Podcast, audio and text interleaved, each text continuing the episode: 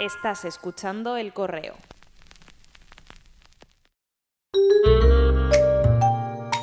Hace unos años terminé en un céntrico choco de Bilbao, rodeado de británicos, españoles, italianos y polacos. Yo no soy buen cocinero. Francamente, soy lo que se dice mejor comedor, no vamos a engañarnos. Siempre he defendido que uno tiene que ser consciente de sus propias limitaciones. Jamás aspiraré a hacer una ruleta marsellesa con la elegancia de Zidane, y sinceramente en los fogones, siguiendo con los símiles futbolísticos, soy más capaz de sorprender con una, eh, no sé, gravesiña de Thomas Gravesen. Todo punto honor. Total, que en el choco de Bilbao Consciente de que como buen anfitrión lo mejor que podía hacer era alejarme de los fogones, no está uno para andar decepcionando a los asistentes, me dediqué a dar palique a unos polacos que tenían pinta de llevar dos años metidos en un cubil sin ver la luz. Total, que un par de chacolis tardamos en darnos cuenta de que su inglés y mi polaco no eran compatibles. Pero cuando todo parecía destinado a ser un desastre, ocurrió la magia donde tenía que ocurrir, en los fogones. El chef que estaba cocinando y hacía demostraciones nos cogió a uno de los polacos y a mí como conejillos de India. Y, la, y la gastronomía no solo nos igualó, sí, éramos unos torpes de manual, sino que rompió barreras idiomáticas y se hizo realidad aquel dicho de Cicerón de el placer de los banquetes debe medirse no por la abundancia de los manjares, sino por la reunión de los amigos y por su conversación. No fuimos capaces de entendernos mientras bebíamos chacolí, pero ahí, codo con codo, intentando estar a la altura para cocinar un pescado, no solamente decente, sino comestible, nos entendimos a la perfección. Por cierto, unas semanas después, estos entrañables polacos, más preocupados por tener la copa siempre rebosante que por comer, me escribieron un email de agradecimiento y me obsecaron con un proverbio de su país. Para que el pescado tenga el sabor correcto, debe nadar tres veces, una en el mar, la otra en la mantequilla y luego en vino. ¡Cuánta sabiduría! Cuenta el poeta Skandar al-Jed, en el poema Huevos y Castañas, que con 17 años, cuando su madre vio que se marchaba de casa, con esa preocupación maternal por el qué iba a comer y cómo, decidió enseñarle a cocinar. Pero mi madre, tímida, preocupada y repleta de ternura, insistía. Llenaba una sartén de aceite, lo calentaba y con los ojos me decía, aunque te quemes, Tienes que ser fuerte, dice en una de las estrofas del poema. Y continúa. Así aprendí a romper la cáscara, a poner dos huevos sobre la mesa y a sobrevivir en este mundo de mierda que tanto me gusta tantas veces. Cuando alguien me pregunta, ¿cómo se sacan las castañas del fuego? Respondo lo que aprendí viendo en las manos quemadas de mi madre, quemándote, para que así otros, los tuyos, no se quemen.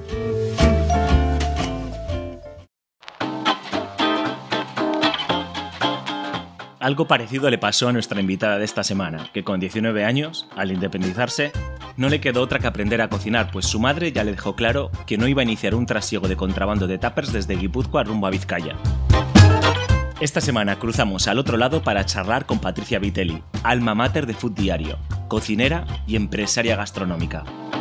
Con Patricia charlamos sobre reinventarse, sobre las Biblias de la gastronomía, también sobre el pollo al bachoqui, sobre las abuelas, sobre los placeres culpables y sobre cómo el acto de comprar tiene muchas veces más importancia e impacto que el de votar.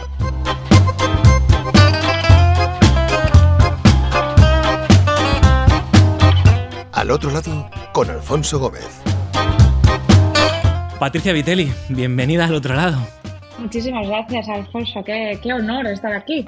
Patricia, a ver, necesito que me ayudes, ¿vale? Porque em, estoy preparando, he estado preparando la presentación que, precede a, la entrevista y mientras la estaba escribiendo decía, ¿cómo le presento a Patricia? A ver, eh, influencer, cocinera, empresaria, emprendedora gastronómica, eh, ¿cuál es el adjetivo que te tengo que poner? Porque es que, es que no sabría muy bien. Reducirlo solo a food diario me parecía como muy frío. Eh, soy una farsante, la verdad.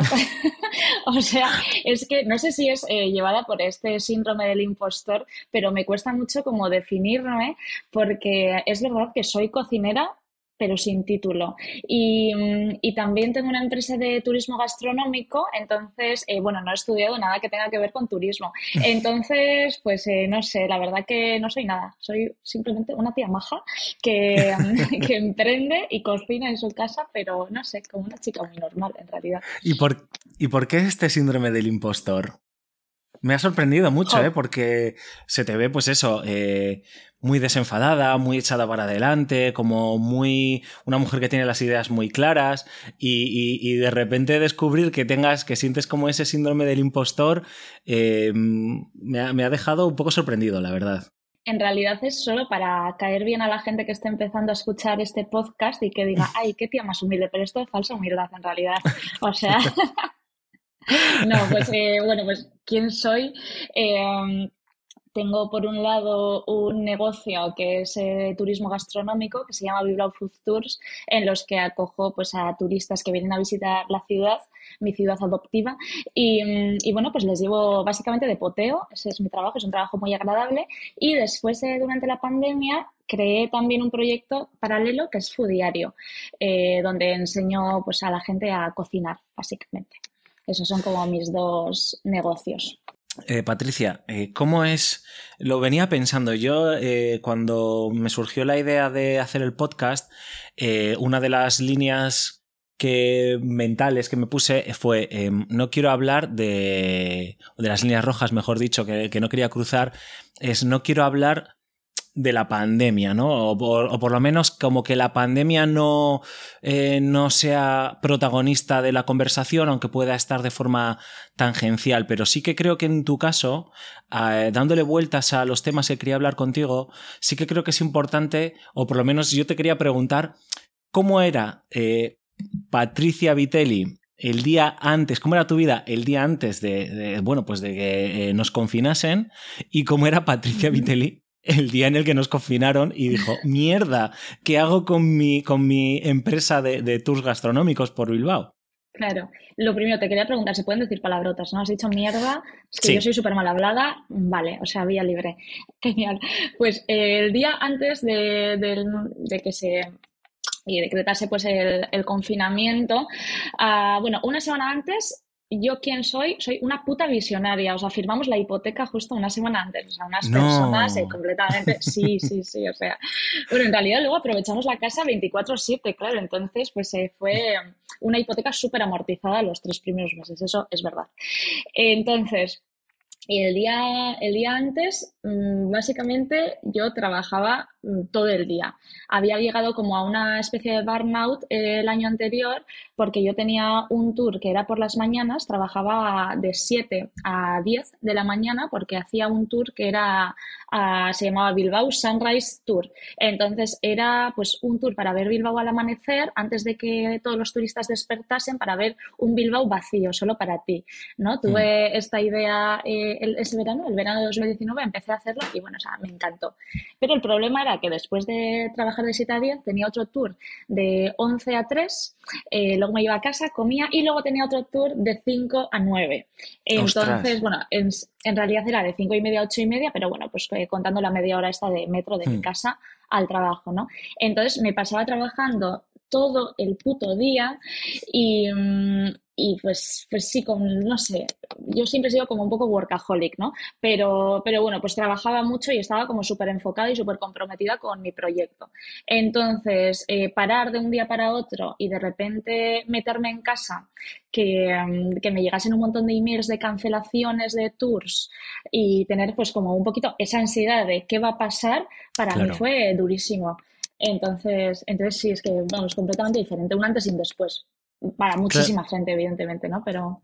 Claro, además me imagino, ¿no? Que, que estás tú ahí en tu casa em, con la incertidumbre que estábamos pasando, eh, recién hipotecada, como nos acabas de contar, eh, con, con, tu, con tu marido, eh, que me imagino que estaría viendo cómo te tirabas de los pelos, pero ¿en qué momento surgió la chispa eh, de Food Diario? Em, ¿Surgió como, o sea, tú tenías claro que era una forma de reinventarte o era, eh, esa explosión que nos dio a todos en el confinamiento de tenemos que hacer cosas eh, y voy a ponerme a hacer cosas y a contarlas en Instagram porque necesito, si no voy a explotar, o es una forma de sentirme que estoy conectado con la gente, ¿no? Por mucho que tenías en, en tu casa a, a Denis, con quien podías charlar y demás, pues entiendo que a lo mejor pues era una vía de escape. ¿Cómo surgió Food Diario? ¿Por qué?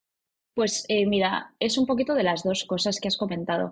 Eh, el germen de Food Diario nace en 2008 porque yo, bueno, tenía un blog de cocina cuando empecé a estudiar en la universidad, me fui a vivir a un piso de estudiantes y mi madre tenía claro desde el minuto uno que no iba a traficar con tuppers. Esto de andar haciéndome eh, tuppers para toda la semana me dijo, chica, o sea, si te quieres ir a un piso de estudiantes, búscate la vida.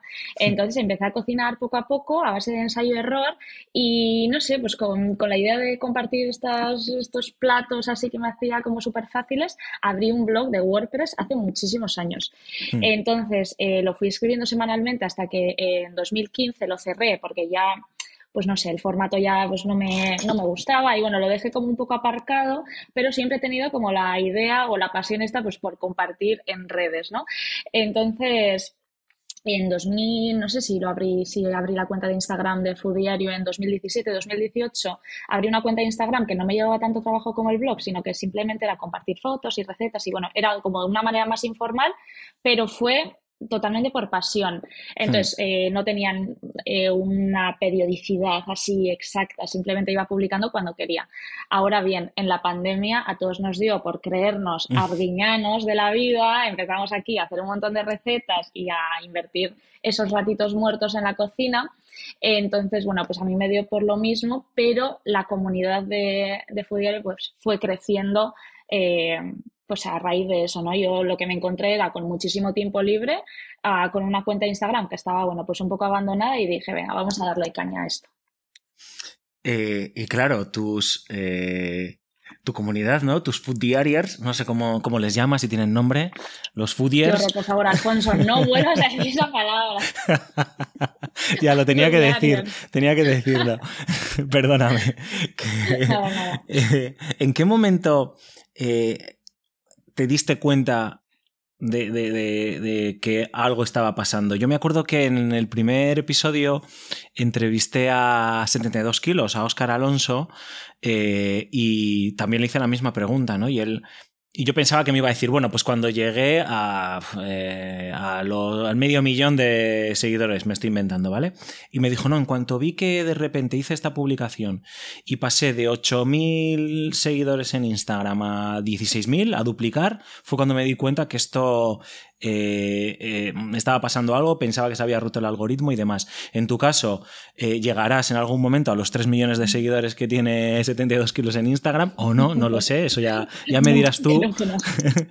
Pero tienes 30.000 o casi 40.000, no lo sé, ahora me bailan las cifras, ahora me las refrescas. Pero ¿en qué momento dijiste, ostras, coño, esto que estoy haciendo le gusta a la gente, tiene sentido y a lo mejor hay otra forma de ganarme la vida aquí, ¿no? Sí, eso es. En mi caso fue algo súper natural, eh, porque bueno, yo nunca he tenido como una gran, gran comunidad de seguidores en cuanto a número de seguidores. Hmm. Actualmente tengo 31.000 y cuando empecé a vivir de esto, en realidad tenía solo 8.000 seguidores, que puede parecer como una comunidad muy pequeña, pero en realidad yo ya me podía ganar la vida con, con esto, ¿no? Entonces, eh, bueno, hay varias maneras como de capitalizar, eh, digamos, tu talento o tus redes sociales. Yo en, durante la pandemia cocinaba un montón durante todos los días y pues tú imagínate que nos confinan un día, creo que fue un 13 de marzo o un 12, por, ahí. Bueno, no me, me, bailan a mí también las, los números, pero bueno, fue por ahí, fue a mediados de marzo y yo el 6 de abril ya... Eh, 21 días más tarde, porque es que no aguantaba quieta ni un minuto más, saqué mi primer libro de cocina, mi primer ebook de recetas en formato de PDF. Entonces lo puse a un precio de 10 euros, lo empecé a vender y de repente me di cuenta de que ese mes no me tenía que dar de baja de autónomos y que realmente mm, pues había ahí un, nicho y había como un negocio, ¿no? Un interés. Entonces dije, ostras, pues mira, es una, es una manera de hacerlo. Y al principio fue como de la manera más inocente, porque, bueno, todo el mundo estábamos como en esta incertidumbre de que no sabíamos cuándo iba a volver la vida normal. Entonces, al principio fue una cosa de, pues bueno, pues eh, hago este ebook de recetas y luego ya en verano, cuando los turistas vuelvan, pues nada, ya me pongo con la empresa otra vez. Pero claro, eh, no volvieron, amiga, no volvieron. Entonces, pues eh, en verano saqué un videocurso de helados saludables, ah, luego después de verano saqué otro libro de cocina y bueno, poco, poquito a poco, entre los ahorros que tenía y el dinero que iba sacando, pues fui manteniendo eh, Fudiario hasta que fue haciéndose ya pues como una comunidad ah, mucho más grande, las marcas empezaron a contactar conmigo y empecé a trabajar eh, pues con, con otras fuentes de ingreso que pueden ser pues las de la publicidad. Y mm, hablando de, de, de, las marcas, ¿cómo es eh, tu relación con ellas? Eh, claro, porque al final eh, tú, tú, quieres mantener la naturalidad, eh, mm, porque al final eso se nota mucho, ¿no? Bueno, que además lo hablaba también con, con Oscar, ¿no? De 72 kilos. Eh, no pasa nada por mm, hacer colaboraciones eh, pagadas o por hacer promoción de lo que sea, mientras se cuente de forma honesta. Además, nosotros en Instagram, bueno, y en cualquier ámbito de la vida estamos acostumbrados a que esas cosas ocurran mientras tengan sentido. Es decir, yo no me imagino a Food Diario, mm, no sé, hablando de gel de espuma para afeitar eh, hombres, ¿no? No tendría sentido para el tu público ni para, ni para, ni para la marca, ¿no? Em, pero a lo mejor otro tipo de colaboraciones, pues sí. Pero ¿cómo es para ti? Es decir, ¿dónde está el límite de lo razonable. Entiendo que primero que paguen, si no, no tiene sentido, ¿no? Eso es, sí.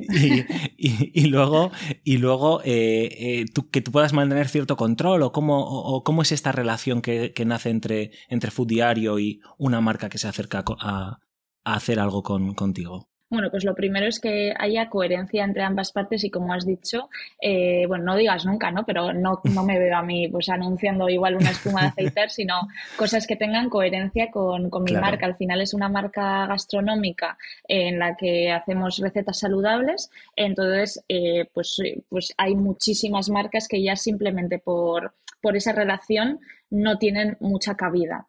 Ah, luego, por otro lado, yo siempre exijo pues una libertad creativa. Siempre hay como un briefing al que te tienes que, adaptar, pero bueno, o sea, sí que me gusta comunicar las cosas a mi manera, con mis palabras y no como si tuviera que estar leyendo como un texto. Mm.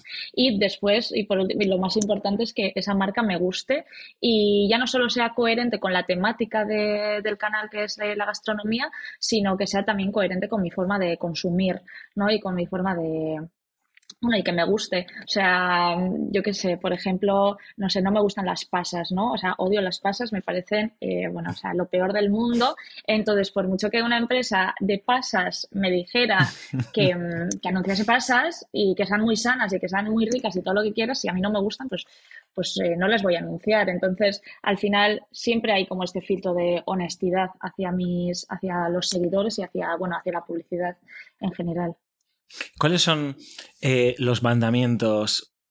Puedo intuir alguno y me imagino que eh, los oyentes que, que, ya te conocen previamente también, pero ¿cuáles son esos mandamientos, eh, digamos, que rigen un poco tus, tu marco, ¿no? tus líneas? A ver, entiendo que producto de cercanía y demás, pero ¿qué más cosillas hay que tú me digas, eh, pues mira, Alfonso, yo esta son, este es mi ABC, esto es lo que yo, este es mi mantra y me lo repito continuamente.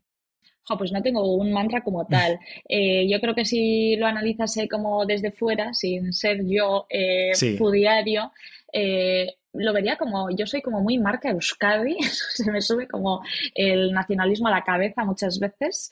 Eh, sí, entonces soy como muy marca Euskadi, yo creo, y me gusta mucho como reivindicar las recetas de, la tierra, los ingredientes. Eh, pues locales, el chacolí, eh, la sidra y bueno, como nuestras tradiciones y, y mm, yo creo que vivimos justo en una zona geográfica en la que la gastronomía nos define y es como súper cultural. Y mm, básicamente eso y luego también la cocina saludable, ¿no? Pero la cocina saludable sin llegar a ser súper estricta. O sea, yo también pues me doy como mis muchísimos caprichos y creo que la salud va mucho más allá de comer sano, ¿no? La salud es mucho más que eso. Pero, pero sí diría como gastronomía vasca y cocina sana son como las dos cosas que más me definen. Me ha gustado. Eh, también, perdón. No, no, no, no, dale, perdona, pensaba que habías terminado, Patricia, dime.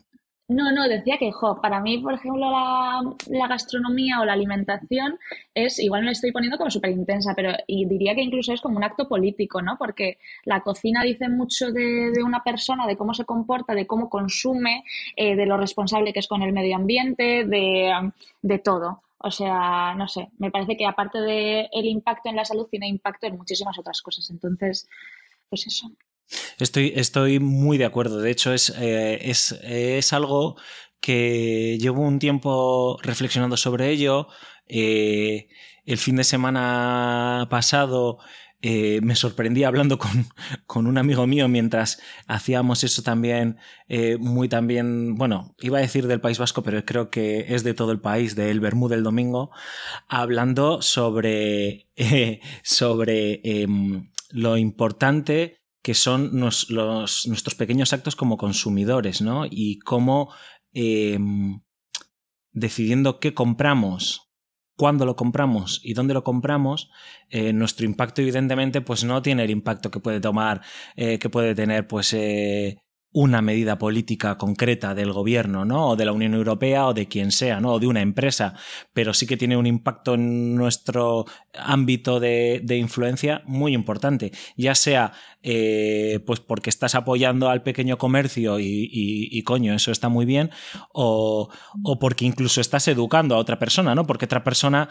en base a lo que tú estás haciendo, está adquiriendo una serie de valores. Y es una de las cosas eh, que tenía apuntadas eh, para señalar eh, tu cuenta, ¿no? Yo creo que em, me gusta porque vivimos en un momento, Patricia, en el que evidentemente estamos empezando a ser como muy conscientes de, de que es importante alimentarse saludablemente, pero has dicho algo que, que lo comentaba fuera de micrófono antes, preparando la entrevista, y es que no cuentas las calorías, es que no estás obsesionada con esas cosas y tampoco vas como evangelizando eh, sobre eh, lo que hay que comer, cómo hay que comer, eh, los ultraprocesados, esto sí, esto no, sino como que nos estás educando o quieres, entre comillas, lo de quieres educar, enseñas a la gente a comer sano, a cocinar de forma sana y sencilla y que también le pierda como ese miedo a, a ponerse detrás de los fogones, ¿no?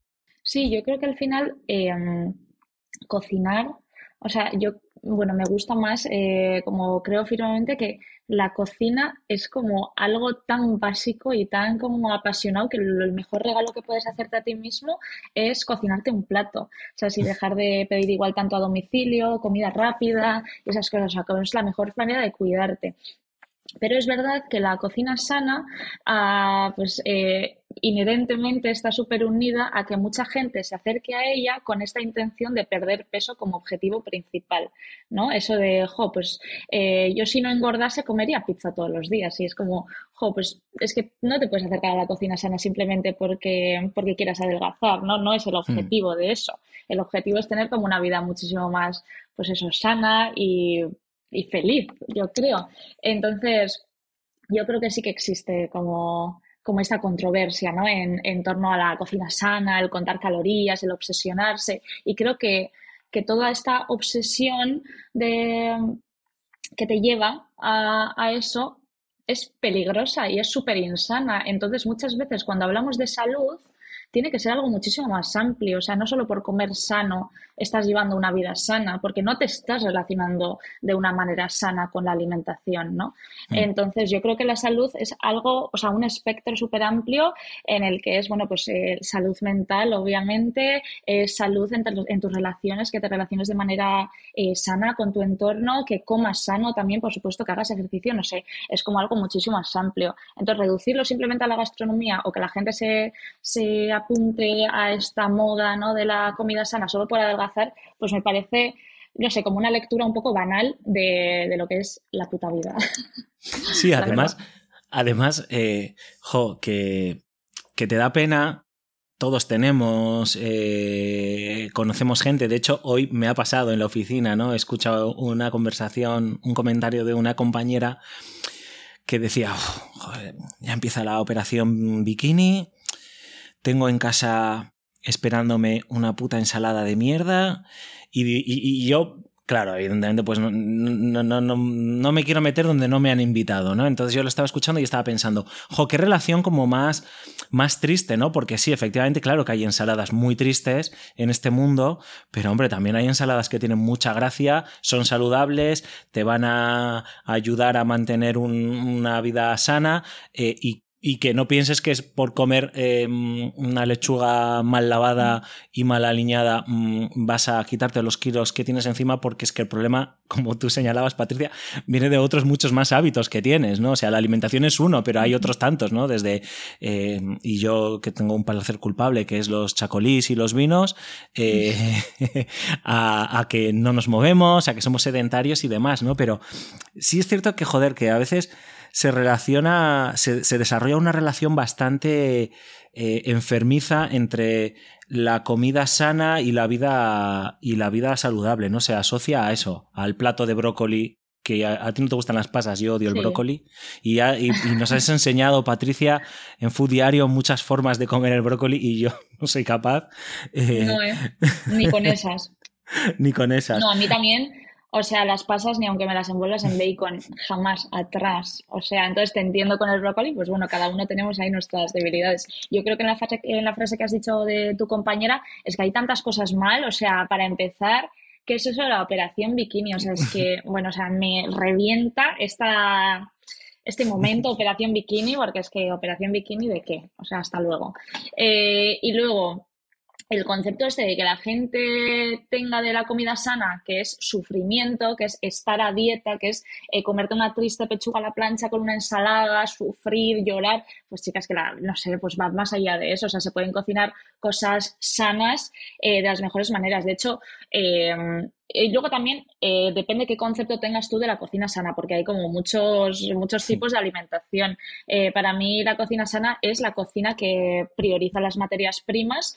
Eh, en eso nuestras abuelas son las reinas y, oye, comerte unas vainas al ajillo con un poquito de jamón y una merluza al horno, ¿me vas a decir tú que es triste? Pues es que evidentemente no es triste. O sea, eso, es que un menú cinco estrellas. Entonces, se, pueden, se puede comer muy sano sin sufrir.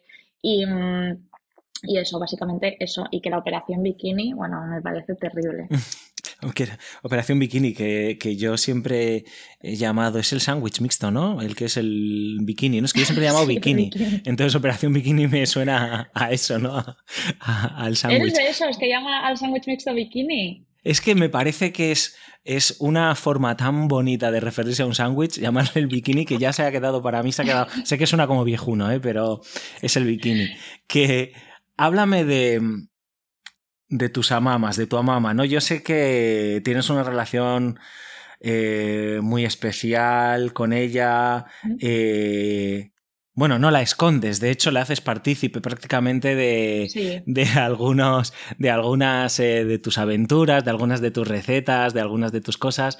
Em, cuenta para la gente que, oye, pues que no, no te conozca, ¿no? Y que se vaya a acercar luego después de escuchar el podcast o mientras está escuchando, pues está enredando en las redes sociales y a lo mejor no haya ninguna historia, no haya ningún vídeo de tu mamá. Háblanos de ella, ¿por qué es tan fundamental esta mujer? Sí, bueno, eh, para empezar, en mi cuenta de Instagram hay una story destacada que es especial eh, dedicada a mi mamá Juani, en la que está pues la recopilación de bueno todas las veces que ha salido conmigo en redes.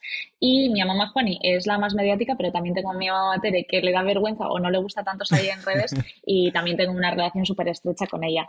Entonces, eh, bueno, yo soy una persona súper familiar y evidentemente mis abuelas son lo mejor de mi vida, entonces tengo una relación muy estrecha con, con ellas dos. Y mm, bueno, aparte de ser magníficas cocineras, son magníficas personas, me hacen muchísima gracia. Y en especial mi mamá Juani, que no se entera de lo que es Instagram, ni de lo que es eh, un móvil, ni de lo que es nada, eh, resulta como súper natural, porque tú aunque le estés grabando, ella no tiene el concepto de que eso lo van a ver después 30.000 personas. Entonces, pues se muestra tal y como es y es que es una salada, es la mejor. Entonces, pues eso, pues yo le digo que opine de todo, le doy para probar cosas, eh, pues le digo que, que opina de, muchas cosas de, la vida ¿no? y de la cocina y es un placer escucharle, la verdad que, es la mejor. Y cuando te pregunta, a ver chiquilla, ¿y tú qué haces? ¿Cómo le explicas lo que estás haciendo?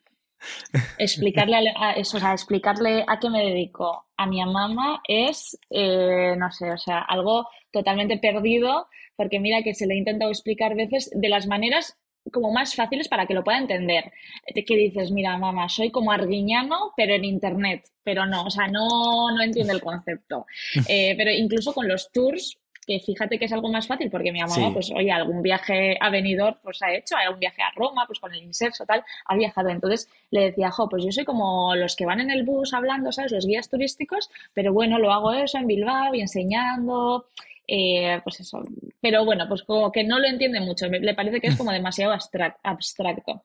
Eh, entonces, ahora últimamente, en el último año, sí que he tenido como algunas apariciones en la radio, pues como esta, eh, algunas apariciones en la tele, y entonces a mi mamá le ayuda mucho a como a ubicarme en el mapa, ¿no? O a, definir las cosas. Pero es verdad que, pues al final mi mamá tiene 92 años y para ella los trabajos tradicionales son aquellos que encajen dentro del marco de una profesión. O sea, pues por ejemplo, eh, Denis, que, que, bueno, estudió Derecho, ha trabajado como consultor y tiene como igual un trabajo más pues o que se puede definir más, o un ingeniero, o un profesor, o un policía, pues eso, eso es como les ubica más, pero, pero a mí me tiene como todavía un poco perdida. Em, has vuelto a retomar los, los tours, ¿no? Me parece, me ha, parecido verlo. Eh, realmente la pregunta es un poco trampa, porque sé que me dijiste para cuadrar la agenda que tenías que ver cómo tenías los tours, pero bueno, había que intentar enlazarlo ahí. el show, El show. ¿Cómo estabas? Cómo, cómo está yendo? Eh, ¿Y cómo lo compaginas todo? Claro. Eh, tu trabajo en tu diario con, los tours? Pues eh, mira, yo tengo un problema, bueno, tengo muchos problemas, ¿no? Pero tengo un problema y es que soy una freak absoluta del control, entonces eh, no sé delegar, o sea, no sé delegar. No quiero aprender a delegar, que ese es oh. eh, también otro de los problemas. Entonces, eh, ahora mismo me va la cabeza a mil porque tengo dos proyectos eh, que exigen muchísima dedicación paralelamente. Entonces, en los tours no quiero delegar y no quiero contratar a nadie que, me ayude con el trabajo y tampoco en mi, en mi otra rama profesional. Entonces, bueno, pues llevar las dos cosas paralelamente junto a ser un adulto funcional y tener una casa limpia y una vida social buena y tiempo para mí misma, pues me está costando bastante trabajo, pero pero lo voy llevando. Mm, y, eso, la vuelta de los tours a mí me ha resultado súper agradable porque es verdad que con Fudiario mi trabajo ha sido en casa, ¿no? Al final mi oficina era pues mi cocina y mi salón donde, donde escribía, mi cocina donde grabo los vídeos y donde estoy todo el rato cocinando, pero aunque sea muy social a nivel de pues comparto eh, muchos mensajes y mucha gente, o sea, pues eso, ¿no? Muchas conversaciones con la gente vía internet, se me quedaba corto a nivel, no sé, pues interacción social del día a día. Entonces, hmm. Bilbao Food Tours y los tours con los turistas me da todo eso, ¿no? Me da esa interacción social, me da pues esa socialización diaria, salir de casa, hablar con la gente y me parece maravilloso. O sea, de hecho, una de las cosas que peor llevé en la pandemia fue estar en casa y de repente eh, no ver a nadie más que a mi marido, que es simpaticísimo, pero, pero pues al final éramos como solo los dos y durante tres meses solo los dos y yo ya creía que me daba algo. Entonces, entonces sí, bueno, ahora agradezco un montón pues conocer a cuatro o cinco personas todos los días nuevas, que me cuenten, además vienen de fuera, no sé, siempre, o sea, los, los turistas que acojo pues están de vacaciones, obviamente, entonces siempre es gente que está como muy de muy buen humor y muy tranquila y al final estamos bebiendo y comiendo después de seis bares, los pobres pues terminan ahí un poco piripi, entonces están como mucho más sociables, no sé, sí. Ya, a ti ya no, a ti no hay quien te tumbe ya.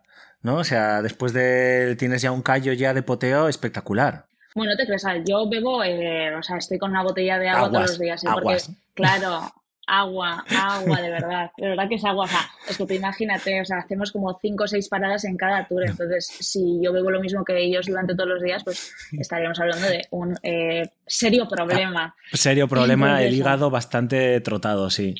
Claro, sí. Entonces, bueno, de momento voy a aguas. No sé, ya y así, si algún día me cuesta como llevar paralelamente estos dos proyectos, igual me doy a la bebida, pero de momento eh, sigo con mis agüitas y vamos, la mar de bien.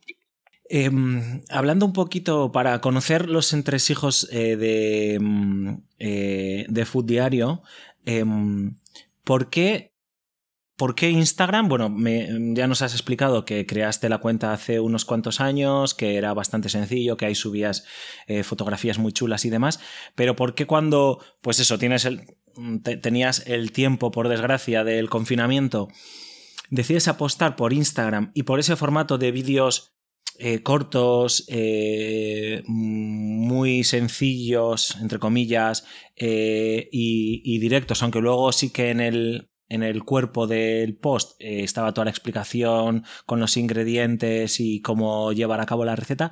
Y no, por ejemplo, YouTube, ¿no? Que es como que parece que es como eh, el medio natural para hablar de cocina y enseñar a, a cocinar. Sí, ¿tú crees que es el medio natural? Yo no sé, no lo sé, lo pregunto porque. Hasta, hasta hace no mucho lo hubiese pensado. Es decir, yo qué sé, pues eh, si de repente dices, ¿cómo hacer unas pencas tal? Pues a lo mejor lo buscas en, en, Google, o en YouTube y, entras ahí, ¿no? Pero me, me, sorprendió ese formato. No sé si es que lo viste, si lo habías visto a otras personas o a otras cuentas que seguías, o, o es que te pareció natural, simplemente. Sí, o sea, yo siempre me he sentido muchísimo más cómoda en vídeo que que hablando o, o sea, que mm. escribiendo o sacando fotos. entonces, pues eh, lo de los vídeos es algo relativamente reciente, los empecé a hacer en septiembre del 2021 y ahora publico como uno o dos vídeos semanales, depende, depende de la carga de trabajo que tenga esa semana.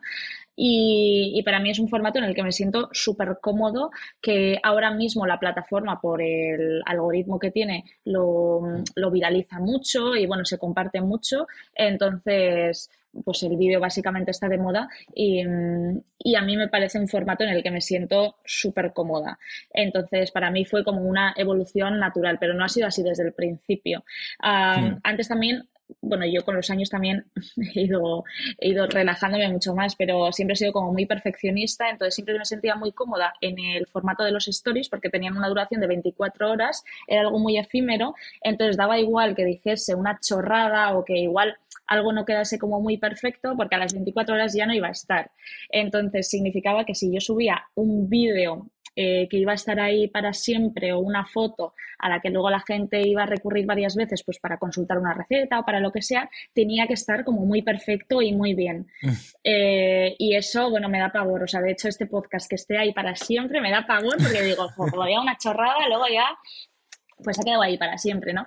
Entonces, bueno, pues poco a poco me he ido liberando de, todo eso, lo he ido naturalizando mucho más, entonces, pues eso, pues he, ido subiendo vídeos y me parece un formato muy chulo, la verdad. Entonces, claro, en ese perfeccionismo que dices que, que, tienes, que oye, está muy bien, ¿qué quieres que te diga? Eh, porque además, eh, como lo aunas con, con esa naturalidad y esa espontaneidad que tienes, puede ser muy perfeccionista, pero, pero hay cosas que no se aprenden, ¿no? Y que, y que no se pueden, y que no se pueden engañar, salvo que seas una actriz digna, digna de Oscar. Eh, pero ¿cuántas veces em, grabas algo? A ver, es que entiendo que no puedes estar cocinando y recocinando las cosas 80 millones de veces, ¿no? Pero ¿ha habido alguna vez que has hecho una receta y has dicho, oh Dios mío, esto no puede ser, y has tenido que volver a hacerla o a grabarla, o te suele pasar o no te pasa porque, porque vamos, te tiene que fichar Arzac o, o, cómo, o cómo es todo. No, a ver, o sea, yo eh, soy humana como Chenoa, entonces, eh, pues evidentemente tengo los días, o sea, tengo mis fallos como todo el mundo y y hay días en los que me salen auténticas barbaridades. Evidentemente, luego esas barbaridades pues no las publico, ¿no? O sea, no, no soy tan, tan falsa. Pero, pero sí, sí que hay a veces que pues, pues, te despiertas con el día torcido y aunque sepas hacer una receta muy bien y la hayas hecho diez veces, hasta, o sea, me refiero, hasta a tu madre se le pueden quemar unas croquetas, por mucho que las esté haciendo durante todas las semanas. Entonces, eso, pues como todo. Pero una receta ah, normalmente la suelo grabar de una vez, a no ser que quede pues, especialmente mal, pero, mm. pero con una vez es suficiente. Y normalmente son recetas que antes de publicarlas las suelo estar o practicando varias veces o son recetas que ya forman parte de mi recetario habitual, porque, porque al final yo llevo cocinando desde que tengo 18 años, tengo, bueno, voy a hacer 32 este año, entonces son muchos años cocinando todos los días de mi vida. O sea, me refiero, eh, soy, yo siempre digo que soy una eh, señora atrapada en el cuerpo de, de, una mujer de 32 años, pero yo soy una, toda una señora. Entonces, yo llevo cocinando, no sé, pues un marmitaco desde que tengo uso de razón casi. Entonces, pues que me salga mal, voy a ser una flipada, pero digo, malo, o sea, como raro, raro va a ser que me salga a mí mal un marmitaco. Puede ser que ese día esté despistada, que esté tal, pero, pero no suele pasar. Y mm, eh, más o menos, eh, cuánto te lleva, eh, entendiendo evidentemente que cada receta tiene, lleva su tiempo, ¿no? Pero luego todo lo demás, ¿no? Es decir, claro, grabarte a ti haciendo la, introducción de lo que nos vas a explicar, em, hacer el montaje y demás, más o menos todo eso, ¿cuánto tiempo te suele llevar? Entiendo que ya vas desarrollando un callo, pero, pero claro, es que está el tiempo de cocina, el tiempo de, o sea, el tiempo de producción, de edición y luego el subirlo, el publicarlo en las redes, responder. Todo esto, ¿cuánto tiempo te lleva, más o menos? Pues me lleva eh, mucho tiempo delante de una pantalla, lo suficiente como para que en dos años eh, de ver perfectamente haya desarrollado una miopía. O sea, tanto tiempo me lleva. O sea, paso muchas horas en la pantalla, que es como una cosa que, que de verdad es como la parte negativa ¿no? de todo esto. Pero eh, en realidad yo soy una cutre de la leche, entonces eh, yo no paso como muchísimo tiempo editando ni nada. O sea, lo hago todo con el móvil y luego, o sea, si ves los vídeos que subo a redes sociales, tienen eh, cortes limpios y, o sea, no tardo casi nada en editarlo ni en subir texto y luego subo simplemente la receta escrita y alguna pues alguna introducción. Entonces es verdad que, de tiempo no sé cuánto me llevará entre editar y escribir un post, pues puede que sea una hora y media, aparte de lo que luego esté eh, cocinando, pero no es mucho, la verdad. No es mucho. Es más, pues el, trabajo que, luego pues eh, tengo que trabajar igual pues con algunas marcas o el trabajo de, un calendario editorial o bueno, todo ese trabajo invisible, ¿no? Que no se ve, que me lleva más tiempo. Y luego, claro, me imagino que también hay un tiempo de, de interacción con tus seguidores, ¿no? Gente que o comenta una receta o te manda un mensaje privado. Eh, o te critica, que no sé si te critican o no te critican, no lo sé. Era una de las preguntas que tengo, ¿eh? Si te has topado, ya, ya, no tanto con la crítica también del mundo turbio de las redes sociales, de haters y demás, que ya me contarás si quieres, te, tiro el guante ya, te hago dos, un dos por uno, sino más que nada un poco la crítica esta a, a, la receta, ¿no? De, pues yo creo que te has quedado un poco corta, habría que echarle un poco más de sal, o mm, la he hecho y se me ha quedado duro, esto tal, no sé si, si, si tienes ese tipo de comentarios también. Pues depende de la red social. La verdad que en Instagram, que igual eh, estoy como más en contacto con mis seguidores y tengo como una relación como mucho más cercana, no me suele pasar tanto, pero TikTok, que por el algoritmo que tiene se viralizan como muchísimo más los vídeos y llega a muchísima gente que no es parte de tu audiencia, sí que hay algunos comentarios, además sobre cocina, o sea, la cocina es una cosa de la que todo el mundo sabe. sabe tu suegra, sabe eh, tu vecino del quinto, sabe tu compañero de trabajo, el pesado de turno o sea, sabe todo el mundo y todo el mundo sabe más que tú, obviamente, ¿no? Entonces sí que hay algún comentario de decir, ay, pues yo creo que es mejor con vino blanco. Pues Paqui, ponle vino blanco tú en tu casa, chicas, a mí déjalo en paz. O sea, esta es mi versión de la receta. Entonces, eh, y yo creo que luego en la cocina existen tantísimas eh, variantes de una receta que no hay una manera de hacerlo bien. O sea, simplemente eh, mi receta es la manera en la que a mí me gusta cocinarlo, pero si a ti te gusta de otra manera, pues es totalmente lícito. Luego, sobre los haters, yo, afortunadamente, no sé si es porque tengo así como una imagen un poco de borde o de chica con carácter, no me suele escribir mucha gente comentarios así, pues muy haters, pero es verdad que cuando me escriben, eh, yo simplemente bloqueo y next. O sea, no sé, tampoco, tampoco le doy mucho bombo porque para mí mi, mi cuenta, ¿no? Mi cuenta de Instagram es como si fuera mi casa. Entonces, hombre, pues insúltame en la calle con tus amigos, a las espaldas, como se ha hecho toda la vida, pero ¿cómo vas a venir a mí a mi casa a decirme nada? Fuera y next. Sí, además porque ese tipo de, de, perfiles lo que quieren es la famosa frase, ¿no? No alimentes al troll. O sea, vale, muy bien. Eh, eh, estupendo. Bloqueo y para adelante. No no, no, no, vas a perder tiempo porque ni, ni, a esa persona le vas a convencer de lo contrario, ni a ti te interesa tampoco lo que te vaya a decir. O sea que al final. Claro. y luego seguramente, o sea, eh, luego es como el anonimato que da Internet, ¿no? Como la valentía que a mucha gente le ofrece todo ese pues anonimato. Hicieron hace poco como en el hormiguero un reportaje sobre haters, eh, ¿no? En donde les, bueno, pues a los haters se les enfrentaba a la persona a la que habían criticado y luego en directo todo eran como buenas palabras y no, ojo, en realidad no me caes tan mal y bueno, pues, pues eran como, vamos, como unos gatitos. Eh, entonces, normalmente la gente que critica, no solo los haters, la gente en la vida real, a la cara luego eh, nadie te dice nada. Entonces, no sé. Sin más pasos sí, no. la verdad. No, está claro. Además, si tú dices que, que por norma general tu audiencia es, es sana, pues eh, eso que te llevas. También me preguntaba eh, cómo sería el. Bueno, pues viendo un poco los cambios que... Esta es una pregunta un poco amplia, ¿vale? Eh, los cambios que se están dando en, en, la sociedad, poquito a poco nos está, nos está costando conseguir según qué cosas. Me preguntaba un poco cómo es el perfil demográfico de tu audiencia, si, si hay mucha presencia de hombres o si la cocina o el concepto que tenemos de la cocina y de la gastronomía eh, sigue teniendo ese, ese punto feminizado en el que es la mujer la que lleva las riendas, ¿no? Y la que lleva, eh, bueno, pues un poco el peso de de, los fogones, ¿no? Y si eso se traduce también en el perfil de tu audiencia. Si, si tú lo has notado o no, o es algo más heterogéneo, más, más ecléctico. Yo eh, te puedo hablar simplemente de, la audiencia que a mí me sigue, que sí que el 90% es femenino, y normalmente va como de unos 30 a 40 años. Entonces, como esto se corresponde mucho con mi perfil, no sé si es que me siguen porque eh, pues porque al final se sienten igual más identificadas conmigo, ¿no? Y pues igual un chico interesado en la gastronomía seguiría a alguien más de su perfil, de edad, eh, zona geográfica o lo que sea. Pero, pero bueno, o sea, también, también me siguen muchos hombres y, hoy en día pues, eh, pues se compensan, ¿no? Todas esas cargas mentales que lleva, que lleva una casa, eh, pues eso, ¿no? Se comparten entre, entre los diferentes roles de la familia y eso siempre es positivo de ver poquito a poco. Poquito a poco, efectivamente.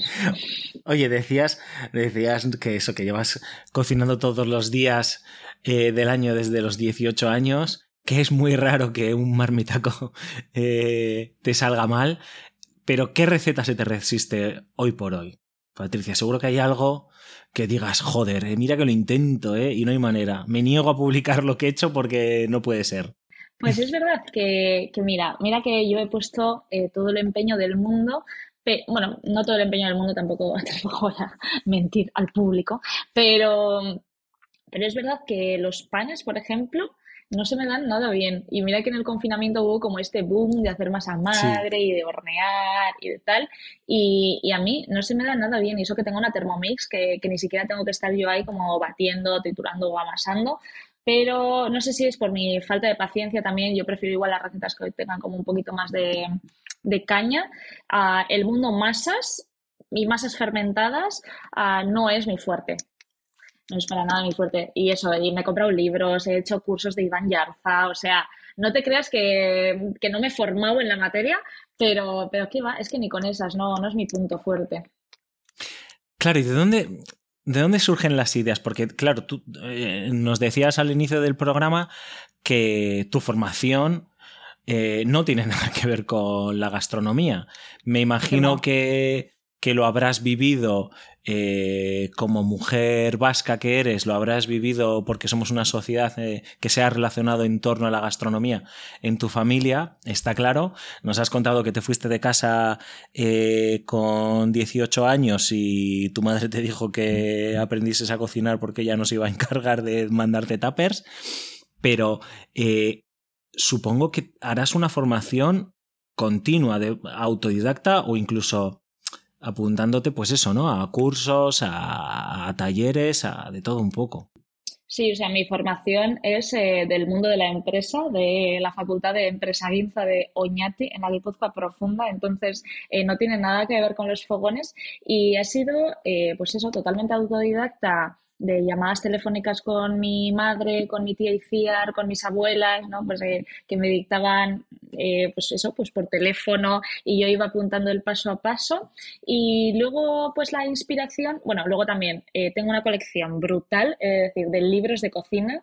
O sea, es que no me cabe un libro más. De hecho, tengo aquí como la oficina de mi marido ocupada con muchísimos libros, pero pero ya no cabe uno más en mi casa y libros de cocina tengo millones en los que, por supuesto, sirven como inspiración y vas aprendiendo técnicas y, combinación de productos y, eso, hay libros fantásticos. También he hecho muchísimos cursos de cocina de, varios días o cuando, cuando voy a algún viaje, pues siempre me intento apuntar como a un curso de cocina local en ese país y luego eh, o sea, la inspiración, pues al final viene de, comer fuera en los restaurantes, de, ver recetas en redes sociales, de, no sé, pues eh, un poco de la vida, de que es un poco como reto Masterchef también, ¿no? Vas por el supermercado y dices, ay, pues mira, este producto igual no lo había visto nunca, voy a ver cómo lo puedo cocinar. No sé, al final cuando estás metido un poco en la rueda, todo son ideas. Y cuando has estado comiendo recientemente en un restaurante eh, y llega el plato, ya estás en tu cabeza pensando, eh, yo que sé, te pasa a lo mejor como los escritores, ¿no? Que están leyendo una novela de, un escritor y empiezan a pensar cómo ha construido esto, eh, mm, cómo ha, metido este pasaje, estos personajes, tal, y a ti con, con, ese plato que te acaban de poner en la mesa, que te está gustando, que lo estás viendo, o sea, ya te entra por los ojos, pero luego cuando lo pruebas eh, te derrites completamente, estás pensando, ¿cómo ha hecho esto? ¿Tengo que intentarlo? Ah, no, no soy tan friki. O sea, yo en ese momento me dejo llevar, simplemente disfruto, disfruto de la compañía con la que estoy y, y si me ha gustado, si genuinamente, o sea, me meto el, eh, pues una cucharada a la boca y digo, hostia, esto está de puta madre, pues igual sí que digo, jo, tengo que buscar la manera en la que tenga que recrear esto en casa. O, o, también igual cuando estoy comiendo fuera o un menú del día y hay varios platos en la carta, ah, pues eso, normalmente Mira, es un, es un buen truco cuando no sabes qué cocinar o cuando ya se te han agotado las ideas, ah, vas mirando como cartas en internet de pues eh, menú del día en y vas pues un bar así de, de tu ciudad. Y normalmente como, como ellos tienen como normalmente pues la tendencia a cambiar el menú todos los días o cada semana, hay muchísimas ideas nuevas y, eso me parece como, como súper inspirador. Entonces, hay inspiración en esa manera en la que pues igual cotilleo las cartas de los restaurantes a los que voy a cenar y se me ocurre algo. Pero, pero no, mientras estoy comiendo, yo a mí me gusta disfrutar de la compañía y disfrutar de lo que estoy comiendo y, no estoy en modo trabajo. Y, mm, eh, has dicho que tienes em, muchos libros de, gastronomía. ¿Cuál es eh, la Biblia? el, libro que vuelves a él, no te cansas, eh, te parece imprescindible. Cualquier persona que nos esté escuchando, de hecho, en estos momentos, deberían ahora apuntar. Venga, si no lo puedes reducir a uno, que es muy difícil, te dejo que me digas tres, pero no más. Que digas, estos son los tres que hay que tener, que es que es inevitable, vamos. Pues es que es, es muy difícil, porque Mira, si voy a buscar uno. O sea, es muy difícil porque, porque es que te podría citar 20 eh, referencias o 30. yo soy una persona súper indecisa, entonces eh, cuando siempre me preguntan cuál es tu libro favorito o cuál es tu película favorita, me cuesta un montón eh, elegir una, ¿no? Ah, diría como, igual el más completo o igual el más clásico sería a la cocina completa de la marquesa de Paravere, que es una cocinera clásica de Bilbao, era una señora de alta alcurnia que había en Bilbao y, bueno, pues en aquellos años se fue a estudiar cocina y escribió un libro de recetas, ¿no?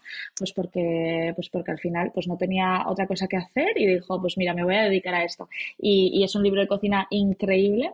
Eh, dentro podemos encontrar la receta de pollo al bachoqui, que yo la he hecho, bueno, eh, millones de veces, o sea, la podría hacer con los ojos cerrados. Esa me gusta mucho. Luego, eh, también te recomiendo un libro de cocina que es muy guay, que se llama La cuchara de plata. Es como la Biblia de la cocina italiana y es el primer libro que me compré mm, cuando empecé a ganar dinero, ¿no? Pues eh, con los primeros trabajos que hacía en la universidad, pues de azafata y cosas así. Me compré ese libro, La cuchara de plata. Y, bueno, es un libro así como súper, súper grande. O sea, no sé si tiene mil y pico páginas. Y va más allá eh, de la pasta y la pizza, ¿no? Que muchas veces pensamos que, que es la base de la cocina italiana. Hay muchísimas recetas con carne, con pescado, entrantes, eh, verduras, es una maravilla de libro. Y luego hay otro también de cocina italiana eh, que se llama Pasta Granis, que es el libro que a mí me hubiera gustado escribir o que me gustaría escribir incluso a pues acerca de la gastronomía vasca, ¿no? Este en concreto está centrado en Italia, se llama Pasta Granis y, es como una visita a casa de diferentes abuelas que hay en Italia, en diferentes regiones y bueno, pues es una entrevista a esas señoras, es también pues eh, que compartan un poco sus secretos, sus mejores recetas y es un libro tan bonito, o sea, no ya solo porque las recetas sean buenas, sino por, por todo el relato que hay detrás, ¿no? Y me parece, sí, pues ese sería como mi top 3 de libros no puedo evitar preguntarte por ese, eh, por que nos expliques qué es el pollo al bachoqui. ya, y es que, a ver, o sea, no me caso yo aquí con ninguna eh, corriente política, ¿eh? Luego no vayas aquí a encasillar, eh, no, no. O sea, yo a Urcuyo le quiero mucho, pero no, no me gustaría a mí encasillarme en lo que No, pero me encanta. Queremos saberlo, necesitamos saberlo, Patricia. Eh, pues el pollo al bachoqui es eh, un pollo guisado y se hace con eh, carne de pimiento choricero. En realidad es como súper básico. Lleva ajo, lleva cebolla, lleva carne de pimiento choricero, pues lo que sería como un poquito la base del marmitaco, ¿no? También pimiento verde. Ah, luego se le añade el pollo y se hace con un poquito de pan tostado, yema, y, mm, y, bueno, vino blanco que por supuesto tendrá que ser chacolí. De Vizcaya, de Guetaria, bueno, ahí ya a vuestra elección. Eh, me apetece seguir un poco. antes has dicho, Alfonso, que te gusta el chacolío, bueno, que es como tu debilidad, un poco el poteo así. Eh, si te puedo hacer yo una pregunta, aunque sea entrevistada, ¿te gusta más el chacolí de Guetaria o te gusta más el chacolí de Vizcaya? A ver, a lo mejor tendría que, ¿eh?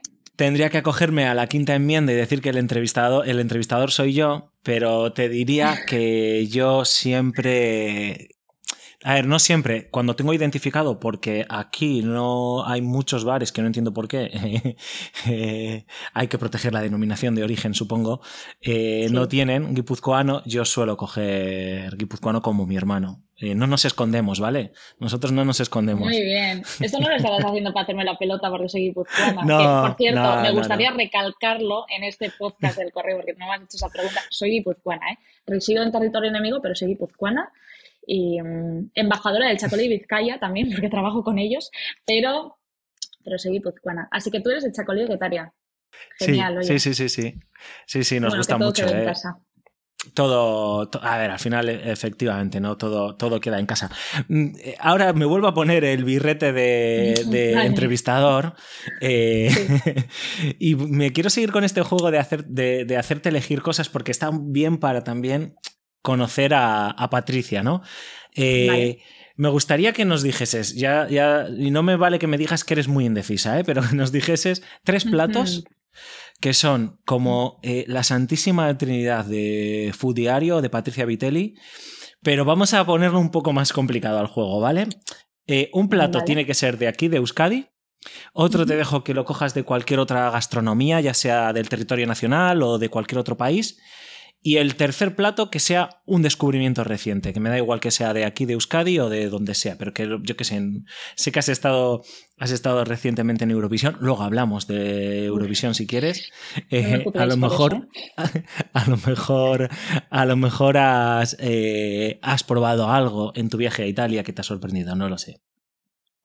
Pues mira, eh, si tuviera que decir una receta de aquí, ah, yo soy muy clásica y siempre elegiría la Gilda, que me parece la máxima expresión del buen gusto. O sea, eh, o sea, si yo estuviese soltera, exigiría que la gente en Tinder eh, pusiera en plan rollo, pues, o sea, si no te gustan las gildas, lo tienes que decir, porque para mí es una condición para abandonarte, o sea, es que no podría salir con alguien que no le gustasen las gildas. O sea, las gildas es.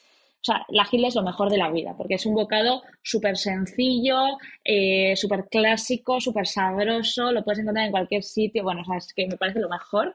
Entonces, si yo fuera ¿sabes? En plan estos test de BuzzFeed y así, estos test así de internet, eh, si fueras una comida, ¿cuál serías? Yo, si fuera una comida, sería la gilda. O sea, estoy planteándome eh, tatuarme una gilda en la frente porque es que es como lo que más me gusta del mundo. Eh, después de este apasionado discurso sobre la gilda, si tuviera que elegir un plato de fuera, sería la lasaña de verduras, que creo que es mi plato estrella, eh, creo que es el plato que mejor me sale, ah, el primer plato que siempre suelo hacer a la gente cuando viene a visitarme a casa, el plato que, bueno, eh, mi suegro siempre me lo pide, o sea, es como mi plato estrella, la lasaña de verduras, me queda muy, muy rica. Y un último descubrimiento, en realidad no sé qué decirte, pero es que el otro día, eh, pues navegando por TikTok, vi una movida muy rara que era sandía con mostaza y decían que estaba súper buena. O sea, tú coges un trozo de sandía, que ahora se van a poner de temporada, yo estoy deseando que me llegue la primera sandía de temporada para probarla, porque todo el mundo decía que estaba increíble. Entonces, no sé hasta qué punto, pero eso que tú ponías como, te cogías una rodaja de sandía, la untabas de mostaza y que sabía bien. Entonces, eso me ha creado como mucha curiosidad. No sé si será rollo Warrington Gada de, de Robin Food, ¿no? Eh, de David de Jorge, en esa sección que tenía en ese maravilloso programa de cocina, o será algo que realmente esté rico, pero bueno, pues eh, lo probaremos. No sé si algún oyente querrá probarlo junto a mí, pero, pero ahí dejo el reto. En, en, en Diario, y como nos has explicado, hablas de, de vida saludable, bueno, de vida saludable, de, comida saludable, mejor dicho. Eh, pero me imagino, Patricia, que tienes que tener algún placer gastronómico culpable que no, que no lo publicarás lógicamente ¿no? en, en Food Diario, pero no estarás siempre comiendo eh, tan comida tan estupenda, ¿no? Eh, seguro que tienes ese, esa receta que te encanta, que dices, si esto lo viesen mis seguidores, eh, me chapaban la cuenta. ¿Cuál es? Ah, pues, Cuéntanoslo. no te escondas.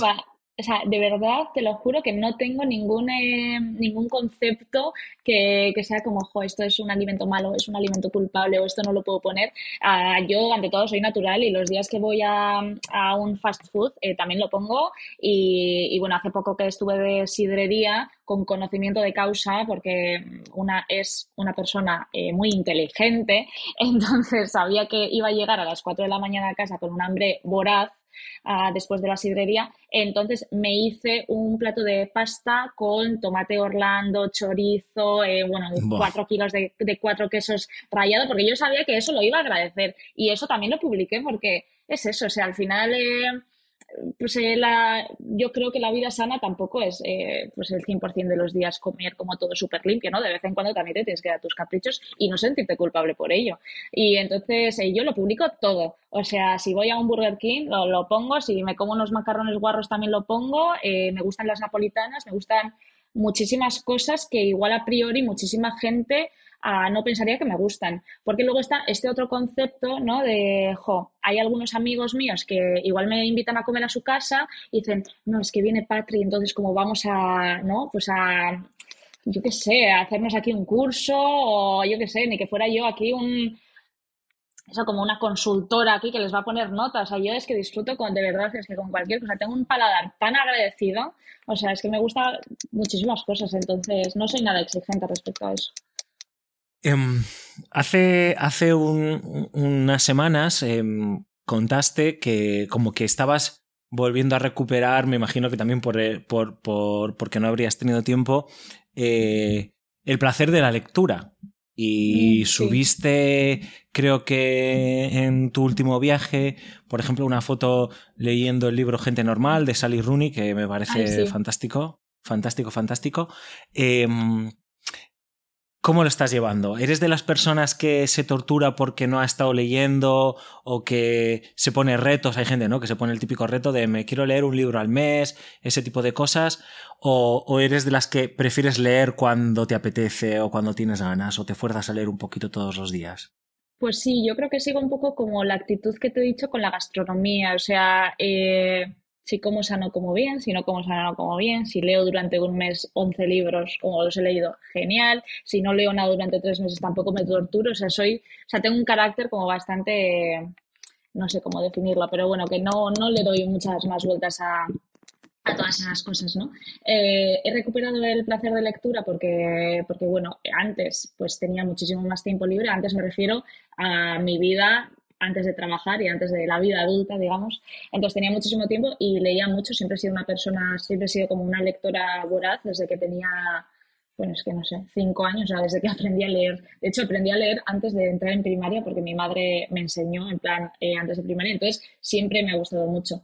Y, y durante estos últimos años, yo siempre he relacionado leer con ir en metro. O sea, para mí ir en transporte público y no leer son dos cosas totalmente incompatibles. Entonces, cuando tenía los tours, hacía muchísimas horas de transporte público, casi como dos horas al día, ¿no? Entre ir eh, de las arenas a Moyúa y luego de Moyúa a las arenas de vuelta, pues al final son como 19 minutos de trayecto uh, ida, vuelta, ida, vuelta.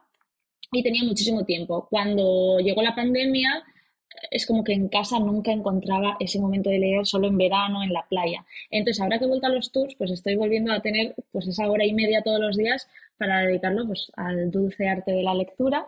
Y, sí, hace poco leí eh, Gente Normal. Ahora me quiero ver la serie, que me han dicho que está súper bien también.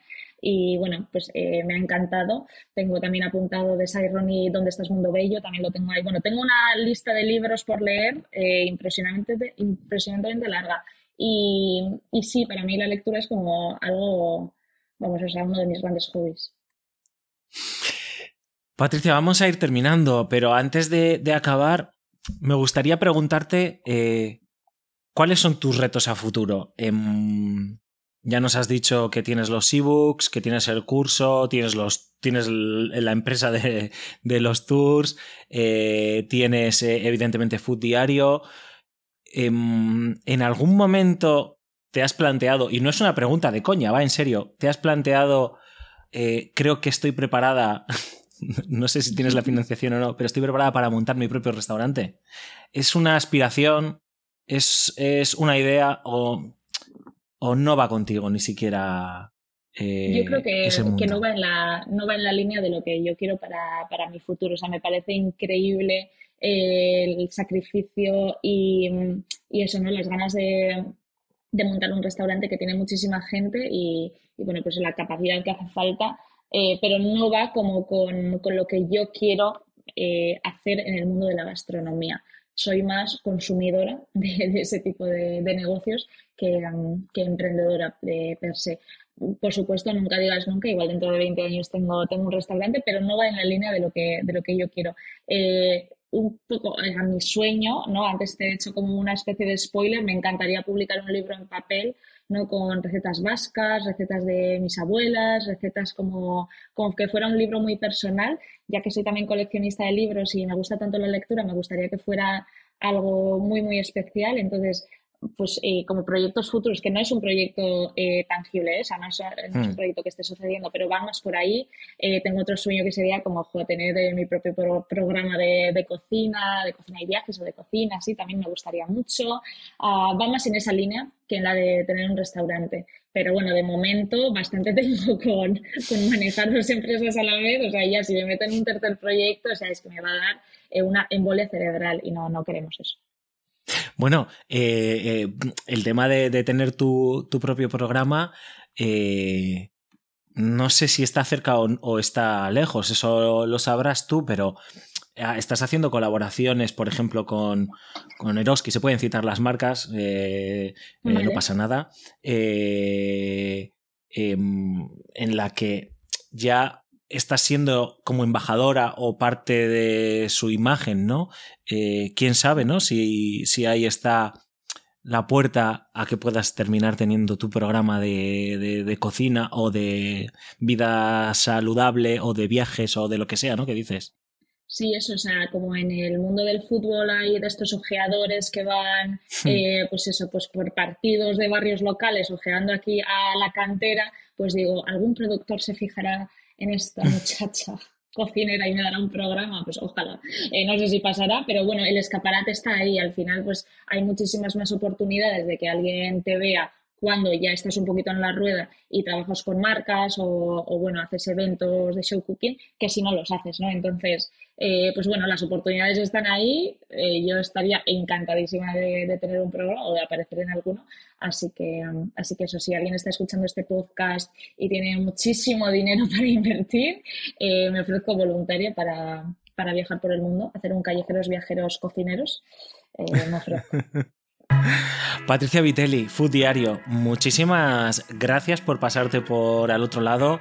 Eh, volveremos a hablar pronto, estoy seguro, eh, para que nos cuentes si has empezado a escribir ese libro o esa idea que te está rondando, o quién sabe si estás en Canal Cocina o donde sea, o, en YouTube, no lo sabemos.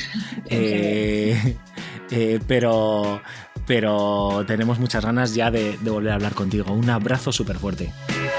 Muchísimas gracias, Alfonso, a ti por invitarme. Un beso, Fran. Chao. Chao, chao. Al otro lado, con Alfonso Gómez.